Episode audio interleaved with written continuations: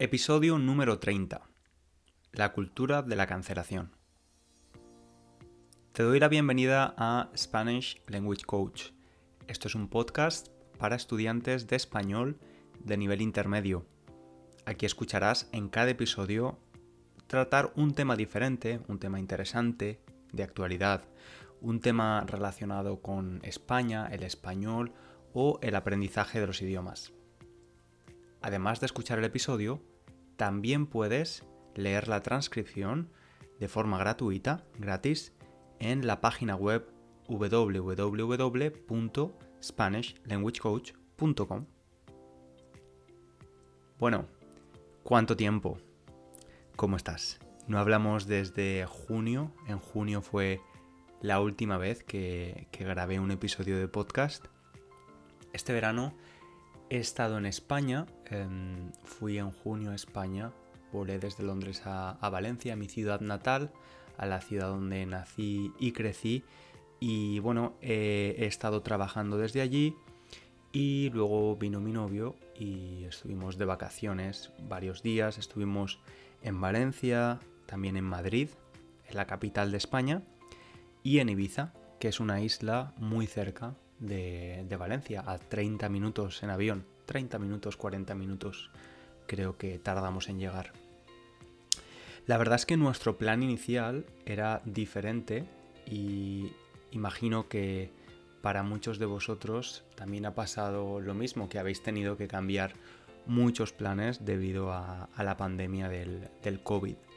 Nuestro plan inicial era ir a Italia, a Florencia, dos o tres semanas para estudiar italiano, para estudiar en una, en una escuela, hacer un curso intensivo de italiano, pero bueno, finalmente decidimos por la inestabilidad con el turismo, las cuarentenas, etcétera, etcétera, decidimos ir, ir a España. De hecho, después de cuando, cuando volvimos a Londres, hace ahora 16 días, tuvimos que hacer una cuarentena. Hemos estado de cuarentena durante 15 días. De hecho, ayer fue la primera vez que salí a la calle, fui al centro, quedé con un amigo por la tarde para tomar un café.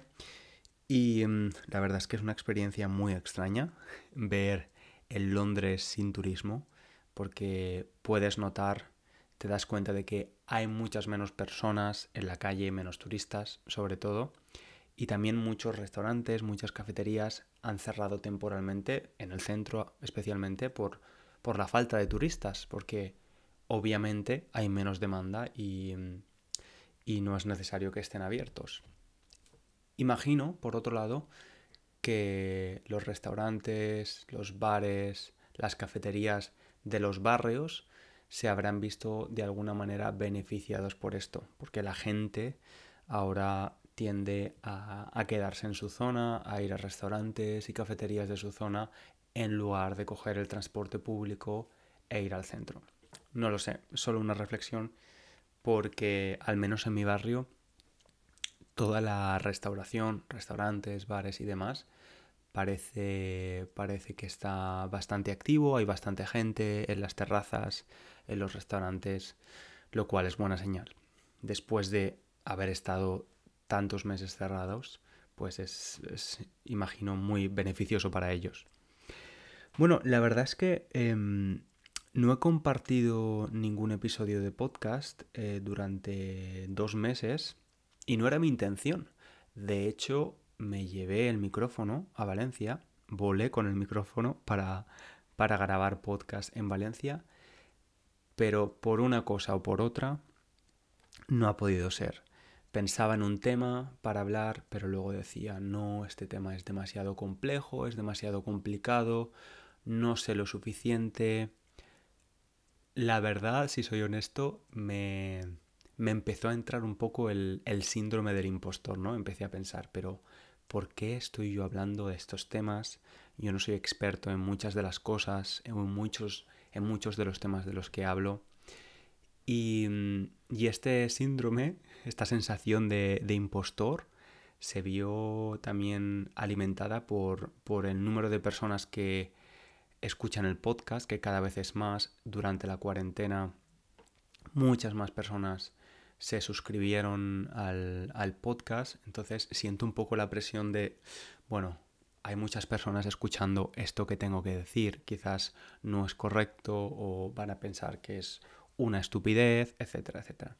Así que hago un, desde ahora hago un descargo de responsabilidad, un disclaimer que dicen en inglés. Y, mm, y os informo que los temas que yo trato aquí, em, la mayoría de ellos no tienen nada que ver con, con, el aprendizaje de idiomas o el aprendizaje del español. Son temas que simplemente a mí me parecen interesantes, me gusta leer sobre ellos y bueno, me gusta compartir mis reflexiones o lo que he leído, compartirlo con vosotros. Pero que no soy experto, obviamente, en estos temas. Y además, siempre va. Todo lo que digo aquí va a estar, va a estar influido por mi opinión personal, por supuesto. De todos modos, si queréis compartir vuestra opinión, lo podéis hacer también en, en la página web hay un, espacio para dejar comentarios cuando estás leyendo la transcripción del texto o en mi Instagram, que por cierto es Spanish Language Coach.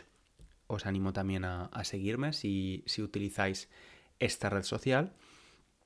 Y de hecho, eh, esto lo puedo relacionar, relacionar con el tema de hoy, con la cultura de la cancelación, ¿no? Este miedo que me da la sensación muchas personas tenemos ahora de decir algo incorrecto y ser cancelados, ¿no? ¿Qué, es esto de la cultura de la cancelación? ¿Qué significa este término o este nuevo fenómeno? Bueno, la verdad es que en español, si eres angloparlante, eh, seguramente has usado o has escuchado este término antes, ¿no? De cancel culture. Pero, pero en el mundo hispano, en el mundo hispanohablante, no se empezó a traducir este término como cultura de la cancelación hasta julio, junio de este año. El término no empezó a aparecer en los medios de comunicación, en Internet, en los periódicos y demás, hasta este verano y todo fue causado por la polémica de unas declaraciones de J.K. Rowling, la famosa autora, la famosa escritora de la saga de libros Harry Potter, el famoso mago. Em, bueno, ella ha hecho varias declaraciones en cuanto relacionadas con, con eh, la transexualidad y mucha gente se ha sentido ofendida em, y ha acusado a, a J.K. Rowling de TERF, que es un término en inglés que significa básicamente ser una feminista radical. ¿vale? Eh, por una parte tenemos personas que dicen que las mujeres trans, las mujeres transexuales son mujeres y que el género es algo inventado, es una construcción social, social y por otro lado tenemos personas que defienden que, que, las mujeres transexuales son mujeres transexuales, pero no mujeres, y que su sexo biológico es diferente. Entonces J.K. Rowling em, ha hecho unas declaraciones polémicas, controvertidas, para algunas personas ofensivas, pero estaba expresando su opinión, su opinión como mujer y mm, además por lo visto es un, es un, tema que le interesa bastante. Eh, escribió una carta abierta acerca de este tema, es decir, imagino que se ha documentado bastante. El caso es que esto provoque que muchas personas pidieran su cancelación en redes sociales. Entonces, ¿Qué es exactamente esto? ¿Qué significa cancelar a alguien? Bueno, cancelar es un verbo que significa dejar sin efecto algo. Yo, por ejemplo, cuando grabo el podcast intento cancelar el sonido. El sonido, no el sonido, perdón, intento cancelar el ruido, el ruido de fondo. Eh, el ruido de mis vecinos, el ruido de la lavadora, por ejemplo, o del lavaplatos, si estoy lavando los platos en la cocina, intento cancelar todo ese ruido de fondo a veces con más éxito, a veces con menos, porque de verdad es bastante complicada la parte técnica de, del sonido, o al menos yo no soy muy bueno con ello. Entonces, cancelar a un personaje público o a una empresa em, cuando éste hace un comentario ofensivo, inapropiado, inconveniente, eh, controvertido, es básicamente em, empezar a, compartir de forma pública tu descontento, ¿no? en el caso de J.K. Rowling, muchas personas empezaron a compartir em, su opinión diciendo, pues no me gusta lo que ha dicho, esta, esta escritora. Em, es un fenómeno especialmente visible en redes sociales, especialmente en Twitter. Y muchas personas, pues indignadas, enfadadas por el comentario de este personaje, empiezan a decir que no van a consumir más su música o sus libros, en el caso de, de la autora de Harry Potter, o su cine, o cualquier otra cosa que esta persona produzca. En definitiva, dicen que por este comentario van a dejar de consumir su obra o su producto. Quieren boicotear a este personaje y dañar, hacer daño a su reputación. Em, quizás puedes pensar, no lo sé, en alguien al que le haya pasado esto en tu país. Em, este es un ejemplo bastante mundial porque J.K. Rowling es un personaje eh, conocido mundialmente, pero estoy seguro que también hay ejemplos en vuestros países de personas que hayan dicho algo y de repente las redes sociales se hayan vuelto locas en contra de esta persona. Entonces, creo que hay varios problemas con, con esta cultura de la cancelación que no solo afectan a la persona que hace ese comentario, que obviamente le afecta de forma directa, sino que también afectan al, a la sociedad en su conjunto. Y obviamente no quiero decir que no tenemos que expresar nuestro descontento o nuestra indignación o nuestro enfado si alguien dice algo racista, sexista, transfobo o si lo consideramos así al menos. Todos tenemos el derecho, o deberíamos tenerlo, a la libertad de expresión y es cierto que las redes sociales nos han dado un altavoz, ¿no? Nos han dado una voz que antes no teníamos a las personas anónimas. Pero vamos a ver cuáles son los principales problemas, obstáculos que yo veo en la cultura de la cancelación. El primero para mí es que es algo reduccionista, es decir, reduce la opinión que tenemos de esa persona a un comentario específico o a una opinión personal específica. Es decir, no tenemos en cuenta todo lo que esa persona ha hecho o ha contribuido en el pasado o puede llegar a hacer en el futuro. Pues en el caso de J.K. Rowling, por ejemplo, es una de las escritoras más exitosas, una de las mujeres más exitosas en el mundo editorial, ¿no? En la escritura de libros. Un mundo que tradicionalmente ha estado dominado por hombres. Entonces, pues es algo em, bastante valioso, ¿no? Su, su, legado, todo lo que haya hecho. No podemos reducir en todo lo que ha hecho en el pasado y todos los éxitos y todo lo que ha contribuido, todo lo que ha ayudado a otras personas a un comentario que a nosotros nos pueda parecer ofensivo eh, o, discriminatorio, que puede que lo sea. No, lo voy a discutir porque la verdad es que no conozco muy a fondo este tema en, en concreto. Lo que quiero decir es que una persona no se convierte en la persona más horrible del mundo por tener una opinión algo controvertida, o una opinión diferente a la nuestra. Y otro problema de Mars es que eh, esta cultura de la cancelación, cancelar a personas, llega a provocar que necesitemos tener todos el mismo pensamiento, ¿no? Un pensamiento único, todos pensamos lo mismo. Te pregunto, ¿tenemos que pensar todos lo mismo? ¿Es bueno? ¿Todos tenemos que guiarnos por la misma moral? Pues obviamente no. De hecho, afortunadamente no. ¿no? Porque las personas tenemos experiencias diferentes, entornos culturales diferentes que provocan que pensemos de forma diferente, de forma distinta. Y es algo bueno. Y si cancelamos esto, si boicoteamos las opiniones diferentes, si cancelamos a alguien porque no piensa como tú o como yo, esta persona no va a cambiar de opinión simplemente por haber sido cancelada o haber sido excluida. Lo que va a hacer es que esa persona tenga miedo a expresar lo que de verdad piensa y que otras personas que piensen igual les pase lo mismo, que tengan miedo. Se crea una cultura del miedo, a tener miedo a expresarse, lo cual es bastante peligroso en mi opinión.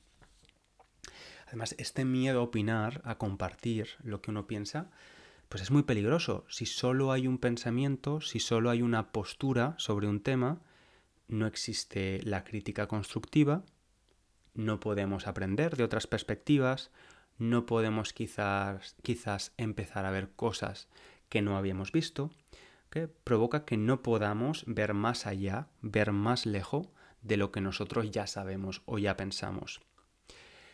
Entonces, quizás te preguntes, bueno, entonces, ¿qué hacemos con una persona, un personaje público? ¿Vale? Porque aunque la cultura de la cancelación también ha, afectado a personajes, a personas anónimas, es algo principalmente eh, que afecta a, a personajes públicos, a personas con relevancia pública. Entonces, ¿qué hacemos? ¿Qué hacemos si una persona hace un comentario muy ofensivo o racista o sexista o homófobo, lo que sea. Bueno, pues podemos aplicar dos estrategias diferentes, obviamente. La primera sería la punitiva, es decir, castigar a esa persona. Un, castigo es lo que recibe una persona por actuar de una forma incorrecta. Por ejemplo, a los adolescentes, cuando yo lo era, cuando yo era adolescente, pues nuestros padres nos castigaban, nos ponían un castigo y el castigo era, por ejemplo, estar sin tele o sin videojuegos, sin PlayStation, algo de esto. Hoy en día, probablemente los castigos a los adolescentes pues están más relacionados con el teléfono móvil, ¿no? Si has hecho algo mal, te quito el teléfono durante una semana y de esa forma aprenderás, aprenderás la lección y no lo volverás a repetir. Con el castigo esperamos a que la persona cambie usando algo que le va a afectar negativamente. Si tú dices algo que no me gusta, voy a castigarte y dejaré de comprar tus libros, tu música o cualquier producto que ofrezcas. Que además no siempre funcionan porque fijaos, en uno de los ejemplos más claros de también de la cultura de la cancelación He olvidado el nombre del rapero. No lo he olvidado, pero no sé cómo pronunciarlo correctamente en inglés. Creo que es Kanye o Kanye. No sé. Em, bueno, Kanye West. Creo que es Kanye West. Pues este rapero em, apoyó a Trump durante, durante las primeras elecciones, creo que era el año 2016, y bueno, pues muchas personas decidieron cancelarlo y decir que nunca más iban a consumir su música, que nunca más iban a ir a sus conciertos, etcétera, etcétera. Y sin embargo, pocos meses después, este artista lanzó un nuevo disco, un nuevo álbum que ha sido el más exitoso hasta la fecha. Es decir, que al final cancelar a alguien en redes sociales tampoco está siempre relacionado con em, una pérdida de ventas o una pérdida de prestigio. En muchos casos incluso tiene el efecto contrario, ¿no? Bueno, hablábamos de la estrategia punitiva, castigar, aplicar el castigo. ¿Cuál sería otra estrategia? Pues la estrategia opuesta a la punitiva sería la reformativa. Si alguien hace algo que consideramos incorrecto, podemos, tenemos la oportunidad de decirle por qué creemos que su actitud es incorrecta o por qué ese comentario es ofensivo. Podemos incluso pedirle que asuma responsabilidades, si por ejemplo es un político, e incluso que pida perdón si fuera necesario. Obviamente esta última estrategia no siempre funciona, pero creo que merece la pena, merece la pena intentarlo. Y además creo que el mayor problema en todo esto es que siempre hay una gran falta de contexto. Muchas veces intentamos cancelar a alguien, criticamos a un personaje público por unas declaraciones fuera de contexto, no, conoce, no conocemos exactamente lo que ha dicho o lo que ha pasado, solo vemos un titular, la frase que un periódico o un portal de noticias en Internet ha puesto y a partir de ahí se genera un efecto bola de nieve donde todo el mundo ataca a esta persona y la intentan cancelar, etcétera, etcétera. Entonces creo que el contexto también es muy, muy, muy importante. Y sobre todo es importante ser honestos con nosotros mismos. Nadie nace aprendido, nadie nace sabiéndolo todo. Yo no sé vosotros, pero estoy casi seguro que igual que yo habéis hecho comentarios ofensivos alguna vez de forma de forma em, quizás un poco ingenua, sin saberlo, pero habéis hecho comentarios ofensivos que han podido ofender a alguien o a un colectivo. Nadie nace aprendido. El problema es que la mayoría de errores que cometemos las personas anónimas son errores que podemos solventar, solucionar en privado. Nadie lo ve, no está en el ojo público. Sin embargo, cuando eres un personaje público, pues tus errores están mucho más expuestos. Pero creo que por lo que he comentado antes, la cultura del miedo, el pensamiento único, creo que tenemos que tener cuidado con el tema de la, cancelación de personajes y la cancelación de personas que no piensan como nosotros. Creo que lo ideal sería seguir un poco la, estrategia reformativa, ¿no? Creer de verdad en la conversación y en intentar buscar puntos de vista que se encuentren, no diferenciarnos y polarizarnos cada vez más. Como he dicho al principio del podcast, esto en gran parte es simplemente mi opinión sobre un fenómeno que a mí me parece interesante y que por primera vez eh, he visto el término en español, porque hasta ahora solo había oído hablar de ello en inglés y me apetecía compartirlo con vosotros.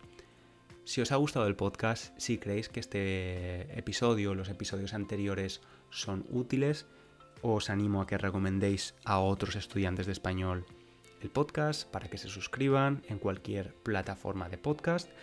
Y además, si os gusta mucho, mucho, mucho y me queréis ayudar, podéis escribir una opinión, eh, un comentario en iTunes, es gratis y eso me ayudará a que otras personas encuentren también el podcast. Así que muchas gracias. Si tenéis cualquier duda, cualquier sugerencia, cualquier comentario, podéis escribirme en Instagram, en Spanish Language Coach, o podéis enviarme un correo electrónico en cesar.spanishlanguagecoach.com. ¿De acuerdo? Y nos vemos muy pronto. Un abrazo y que vaya muy bien la semana.